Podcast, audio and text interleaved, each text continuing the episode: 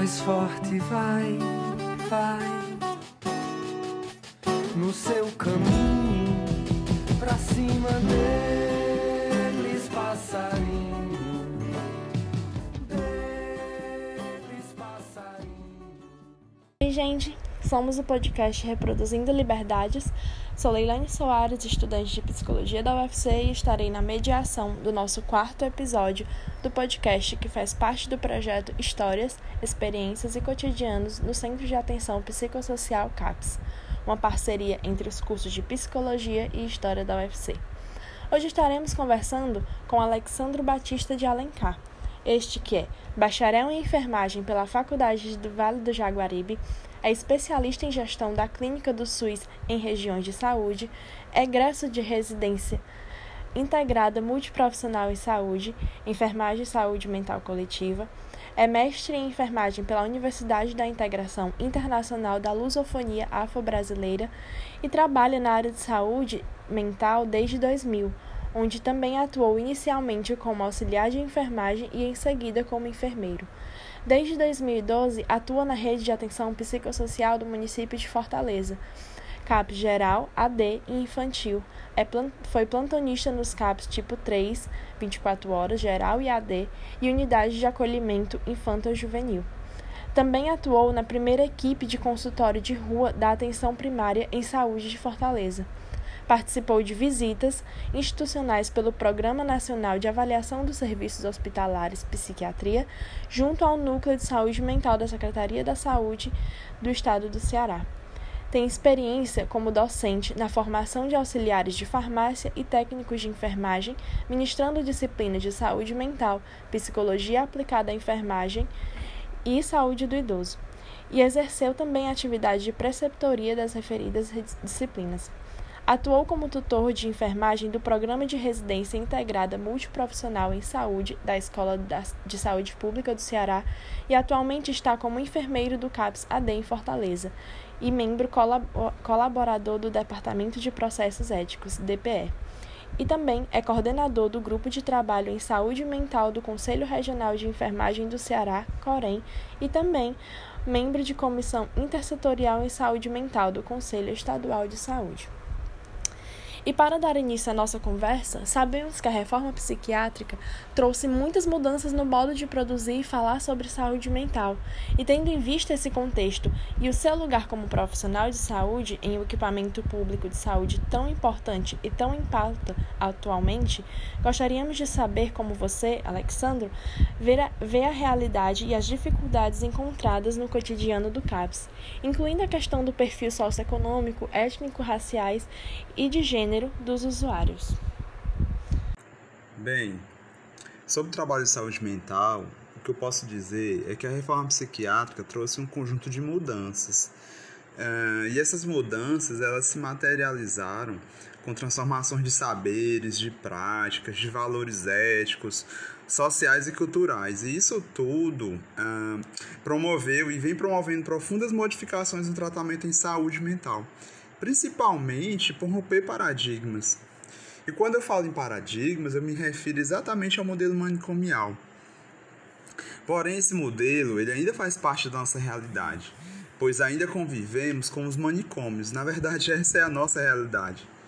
E quando falo em manicômio, não me refiro somente à estrutura física que compõe a instituição hospital psiquiátrico. Refiro-me também aos manicômios mentais e da cultura manicomial que ainda persiste em nossas práticas. E a manutenção dessa cultura é uma das grandes dificuldades que eu percebo ao trabalhar em CAPS. Faz muitos anos que atuo na saúde mental e hoje eu reconheço, bem mais do que há 20 anos atrás, quando comecei a trabalhar em CAPS. Eu reconheço o potencial relacionado à produção de vida que tem dentro desse equipamento da atenção psicossocial. O CAPS por estar inserido no território, ele tem a capacidade de dialogar horizontalmente com a comunidade, com as pessoas que circulam nos espaços coletivos. Ele tem a responsabilidade de prover um cuidado em saúde mental em liberdade, promovendo autonomia e protagonismo, buscando a reinserção social das pessoas que demandam atenção. Atualmente, eu atuo num CAPS álcool e outras drogas. É um serviço público municipal que acolhe diferentes sujeitos.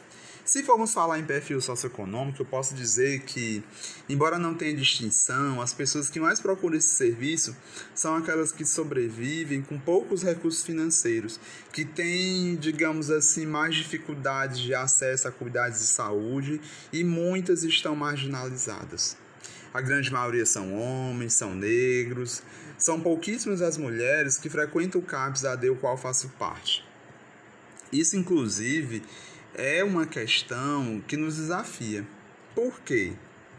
Uh, uma das primeiras perguntas que a gente faz é como é que a gente vai prover cuidados que dialoguem com as necessidades desse público específico, que culturalmente, por vários motivos, tem dificuldade de adesão a propostas terapêuticas.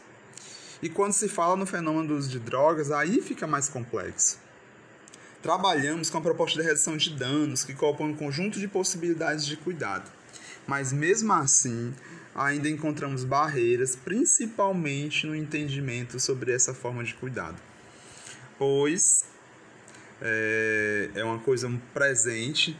É, ainda é considerado inconcebível que se cuide de alguém com problemas com drogas que não seja pelo viés da abstinência total.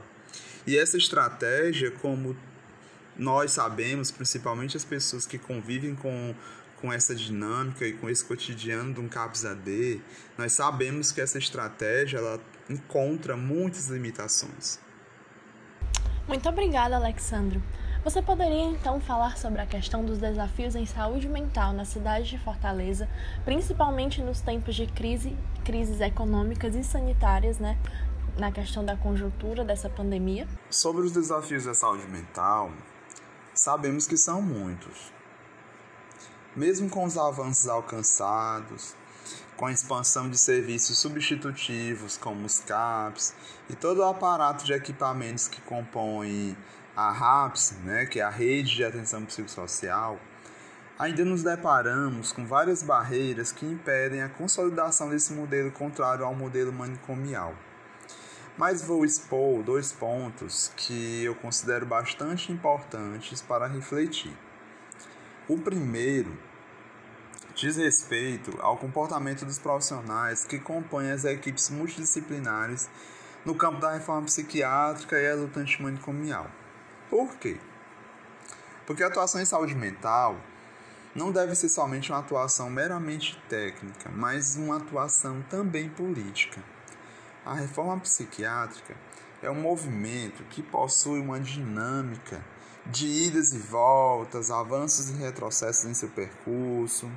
Então, uh, requer o engajamento de todos.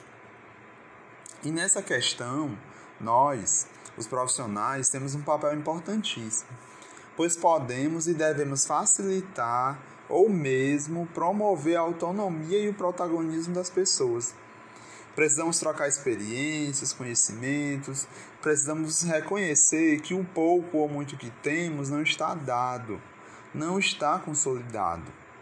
Que a reforma psiquiátrica não alcançou todo, todo o seu potencial.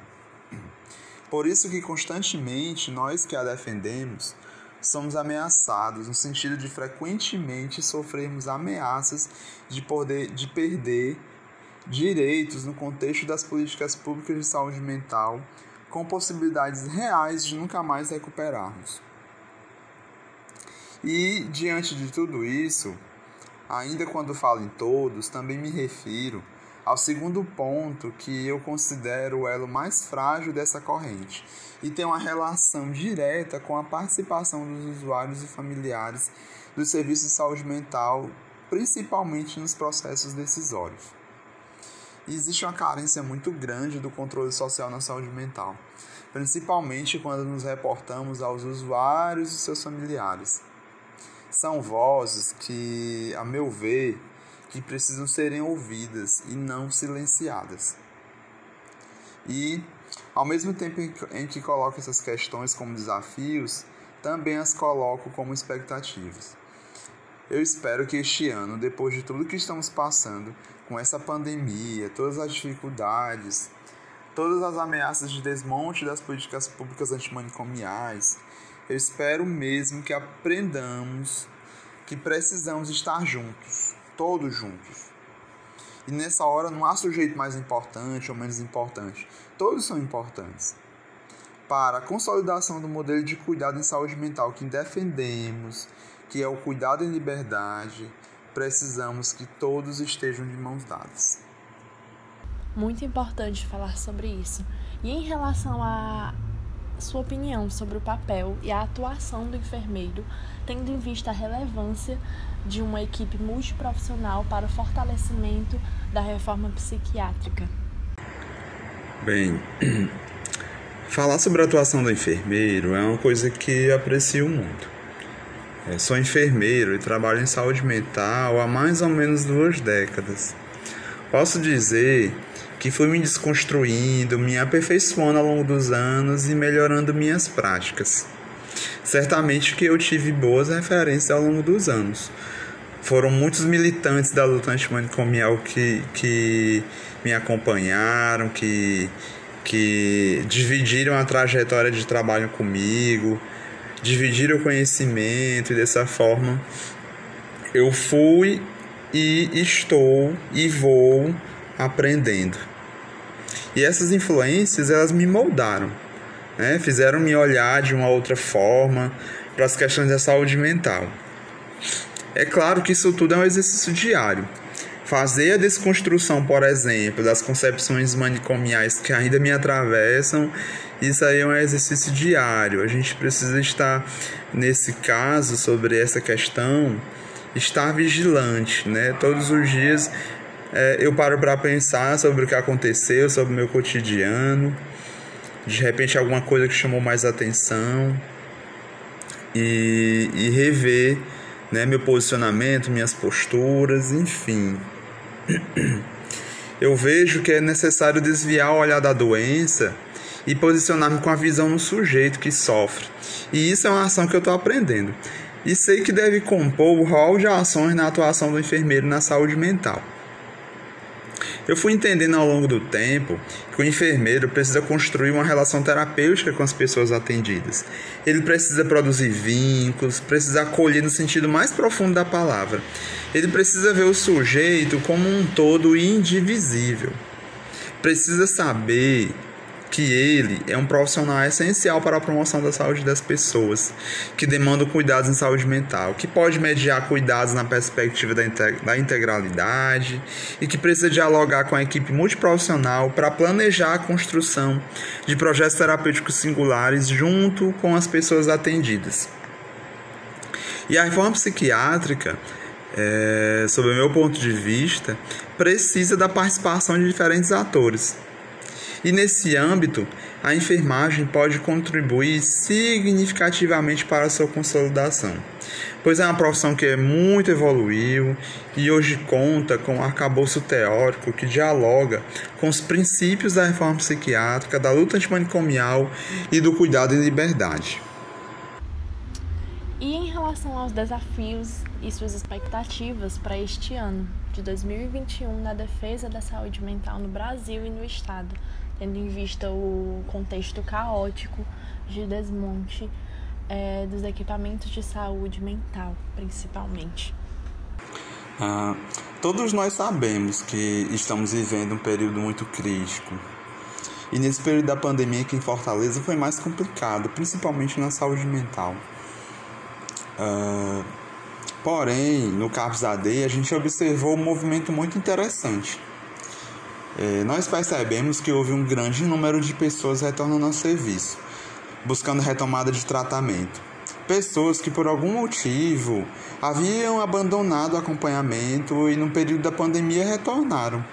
Inclusive, eram pessoas que consideravam que estavam bem e elas chegaram num momento de intensa fragilidade do serviço. Posso até dizer que são pessoas fragilizadas que buscaram um serviço de saúde mental também fragilizado, porque a pandemia é, trouxe ou, ou, ficou mais evidente, digamos assim. Na pandemia ficou mais evidente as fragilidades do serviço.